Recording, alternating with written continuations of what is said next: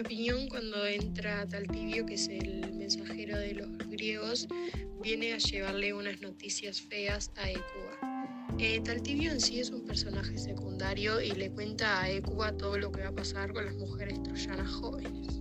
Ecuba está muy preocupada por su hija Polixena y por su hija Cassandra.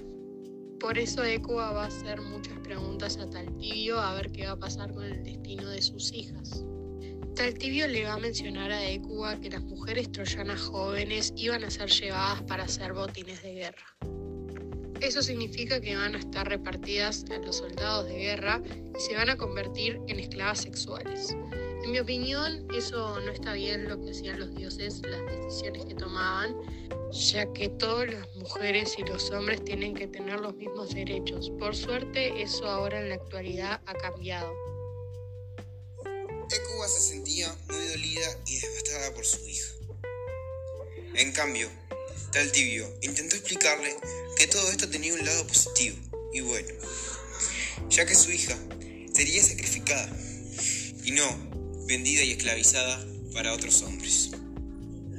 Igualmente, Ecuba sentía un sentimiento raro. Este era como felicidad. Felicidad, ya que su hija no sufriría, pero tristeza por el simple hecho de su partida. Tristeza, ya que no estará más con su hija y de que no podrá decirle todo lo que sentía.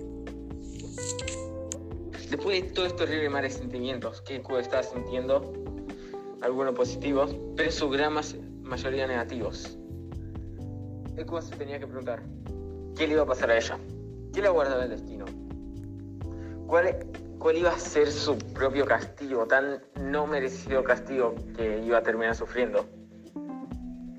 Seguro nada bueno, obviamente, ¿no? Pero le queda rezar que su destino no sea tan fuerte. Taltibio le explicó las horribles noticias. Ella sería esclava de Ulises, el rey de Itaca. Está devastada, llena de terror y con sus palabras explica cómo odia con todo su alma el tal rey de Itaca. Ella explica cómo está devastada por su destino y de cómo eh, este tal rey de Itaca es un hombre abominable. Con sus propias palabras ella dice, llorame troyanas, yo he muerto, desventurada mi, mi destino no puede ser más funesto. El coro, quien representa a todas las mujeres de Troya, sigue sus palabras preguntándose quiénes serán sus dueños y quién les aguardará el destino. Seguro nada peor de lo que le tocó a la pobre Equa. Aquí hay que pensar qué es lo que piensa Equa. Todas las mujeres de su pueblo son castigadas, pero Equa es un caso distinto, ya que es una reina que viene a vivir, vino viviendo muchos lujos, tipo, no sé si toda su vida, pero por lo menos la mayor parte de su vida y ahora pasó a tener probablemente el peor destino de todas, tipo, en general. Y eso le da un mayor impacto a la historia, en mi opinión. Taltibio, al final de todo, tuvo que llevar a todas con sus respectivos dueños. Se notan las palabras que usa en las conversaciones que tiene con Ecuba, que no quiere hacer esto. Pero al fin y al cabo es su trabajo y no tiene ninguna otra opción.